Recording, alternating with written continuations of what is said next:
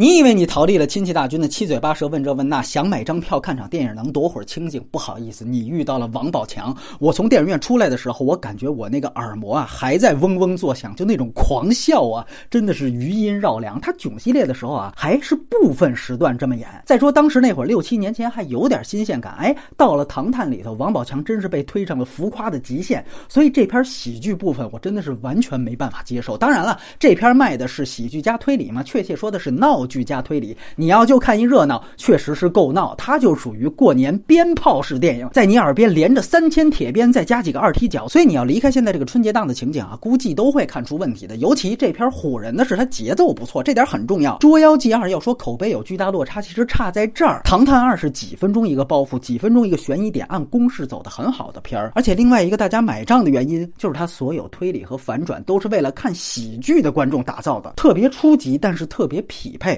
就是保证打算来看喜剧的观众能看得懂。你看最后刘昊然在那儿复盘整个事件，就是柯南式的拍法，这个没有贬义，因为再高级的推理，这批观众可能就接受不了了。他进电影院的时候啊，不带脑子，不是没脑子，是不带脑子，所以无论笑料还是推理，他都等你喂给他。这样的推理一旦稍微复杂严谨一点，一旦观众需要自己发挥主动性，这批观众可能就没耐心了。而我说的这批观众，其实就是大部分观众。当然，这篇如果可以做到以推理线串起的主事件和闹剧能够井水不犯河水，是可以及格的。但是它有两处闹剧破坏主事件的问题，一个是男扮女装那段，那 low 就不说了啊。而且你男扮女装衔接的是全医院其他人的反应，而且以此为笑点。你看大妈保温杯里的水都洒了，那你这个换装的掩护性其实就是不存在了，对吗？尤其肖央后来的护士装直接都被连环杀手看到了，没有任。何的怀疑，包括后来王宝强把衣服扔在了连环杀手的床上就走了，你这个就扯了。另外就是主角越狱前往医院那段，从那儿往后所有的片段就全都拍飞了。先是一屋子侦探说各显其能，其中一个就直接隔空取物特异功能了。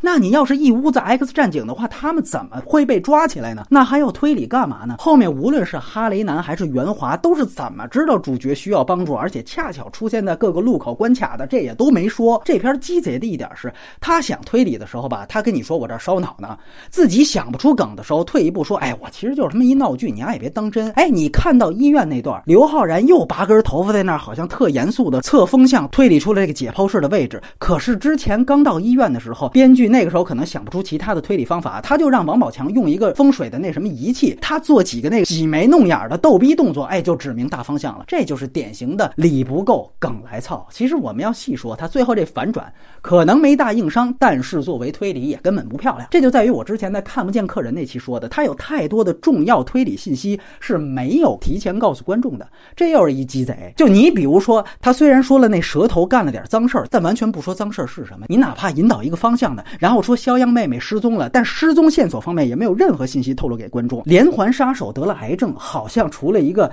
药瓶儿，而且还没写中文之外，也不给观众提示。那跟他调情的女警多少应该知道他身体不好吧？这也。不说好的推理是，你给观众的推理条件和给主人公侦探的条件一样多。如果你最后还能让角色领先观众的智商，反转观众的话，那是你的本事。可这篇典型不是。包括最后刘昊然怎么一下子知道肖央妹妹和舌头那么多事儿，他每一秒都在被各个危机事件推着走，感觉好像旁边设置一个黑客女助手就能把所有编剧想说的信息往上端了。这个都是硬来。当然，我觉得最大的问题还是我一直在说的架空世界观的问题。这个居然是在。一个时装电影当中出现的，我说从《唐探一》开始，里面的太泰国就和泰国无关，破局里面的吉隆坡也和大马无关，港囧里的香港也和香港无关。你只是在闹剧元素上榨取了这个地域粗浅的一些符号啊，川普啊，哈雷南啊，而且弄得特别 low，反倒在本应该和社会联系更紧密的主事件推理上，它和所处的环境没有任何的关联。之前说的是这个可能导致你这个主事件的推理呢，放到哪儿都可以说，但是到这里面不仅仅是这样。他可能甚至和当地形成了一个矛盾，就是反倒放到纽纽约更扯淡。一来就是为什么一个美国的医生要迷信中国的道教人物，你也没具体写，那是美国目前兴起了道教热，还是说纽约发生了相关的悲剧事件？二来就是你最后的反转，说黑在美国的肖央实施了顺风车杀人，为自己妹妹报仇了。这个动机放到真实当中的美国，尤其是真实当中的唐人街，就根本不可能。一个黑在美国的人杀掉一个唐人街蛇头，根本就不需要顺。风车杀人，首先多少唐人街的犯罪事件专门就是雇这类黑户去杀人的，因为就这类人最不在乎这个，反正不杀人不犯法，被发现了也要遣返，而且也穷，而且也已经东躲西藏的，所以完全可以不择手段。顺风车杀人更适合那个医生那种有社会地位的人干，他们掩人耳目才有意义。而且如果你是蛇头，你被杀了，帮派内部是根本不会报警的，因为这会扯出更多帮派犯罪的行为。所以这个典型是拿中国的思维去套美国。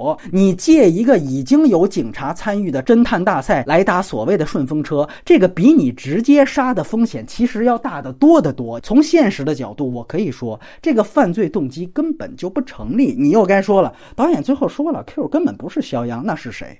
他的动机又是什么？这里说清楚了吗？说了吗？退一步，你觉得放到第三部去了东京接着逗逼，他能说清楚吗？而这些问题，通通来源于架空地域文化的问题。创作者和中国观众好像两方都不关心其他地方的真实状态是什么样的，哪怕是唐人街。我不知道大家看没看过今年春晚有个郑恺演的非洲小品啊，说非洲人民啊，现代争先恐后不成家，也要到中国留学了，为此不惜跟母亲撒谎。然后母亲听完之后表示理解，说女儿你早说啊，妈这。这条老命当年就是他们中国人给的。其实今年春节很多的电影，哪怕是其中口碑不错的，也不过是这个非洲小品的精致版而已。而电影和小品唯一的区别是，电影至少雇佣了当地演员。